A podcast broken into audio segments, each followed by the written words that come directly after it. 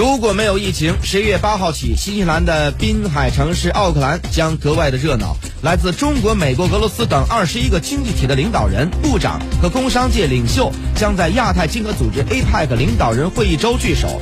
共商亚太地区发展与繁荣。受全球疫情的影响，轮值主席国新西兰此前决定，今年的所有会议改为线上举行。跨越十一个时区的各方代表将在云端讨论疫情应对、经济复苏以及加强区域合作等议题。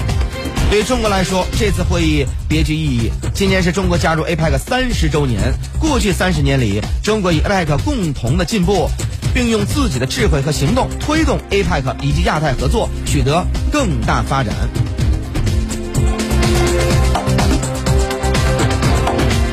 私家车看天下特别企划，加入 APEC 是中国对外开放过程当中的一件大事，开启了中国亚太和世界深度互动的历史进程。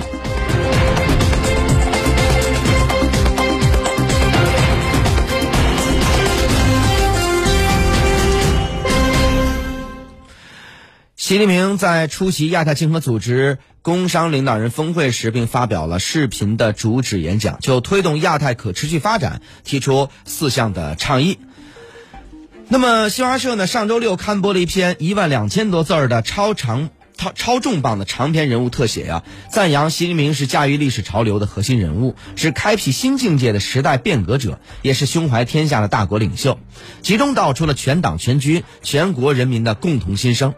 那么，中国最高领导人的最新峰会讲话，无疑再度验证并强化了这样的共同心声。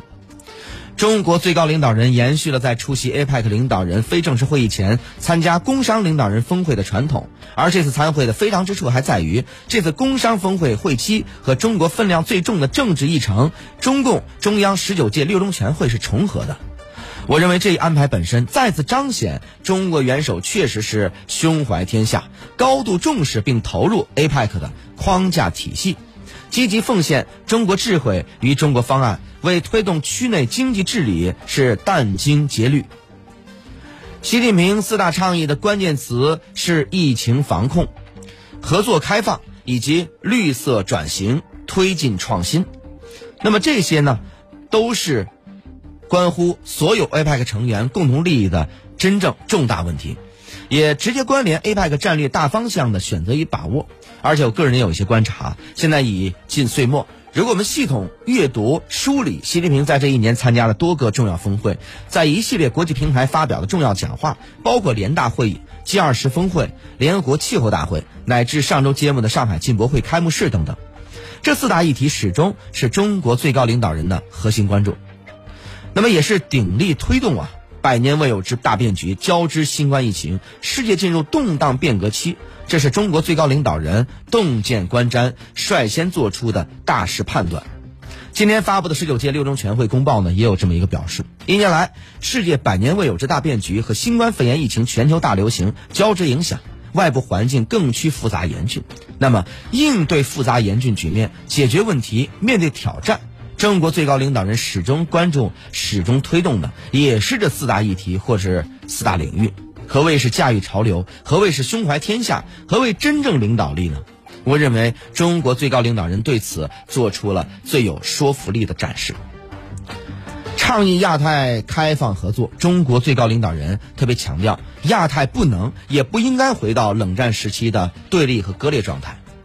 那么这句话又意味着什么呢？百年未有之大变局下，交织世纪疫情啊，外部环境更趋复杂严峻。那么，这变局复杂严峻的集中体现，就是当前肆虐抬头的逆全球化、逆贸易自由化之势啊，是所谓的脱钩乃至更危险的新冷战论调与政策取向。习近平倡议 APEC 开放合作，旗帜鲜明地展现了大国立场，反对歧视性、排他性的做法。告诫以意识形态划线、搞地缘政治小圈子，终究没有前途。习近平强调指出，亚太不能也不可能回到冷战时期对立和割裂的状态，那么就是对当下西方舆论场所谓新冷战热门议程的坚决回击。但我们放眼区内，甚至对照一些 APEC 核心成员的做法与取态，他们是不是在搞针对特定国家的小圈子呢？在搞歧视性、排他性的小动作呢？比如引起南海周边国家普遍不安、坚决反对的所谓啊欧库斯的三方联盟。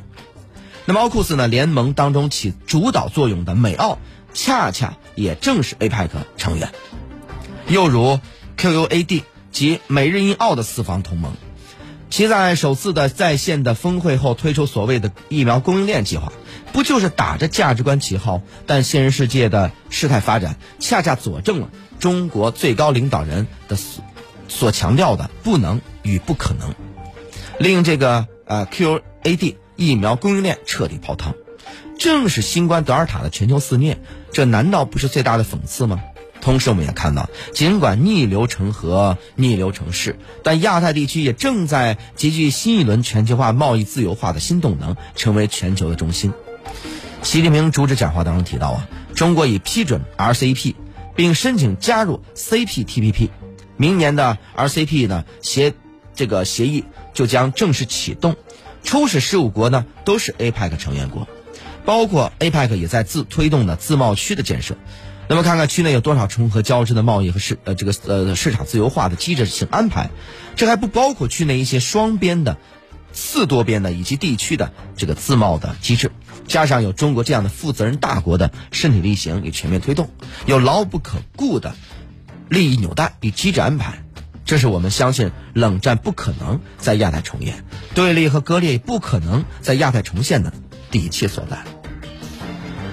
好了，私家车看天下，我是谢飞，这个时段就这样，我们稍事休息，稍后继续回来。您正在收听的是私家车看天下。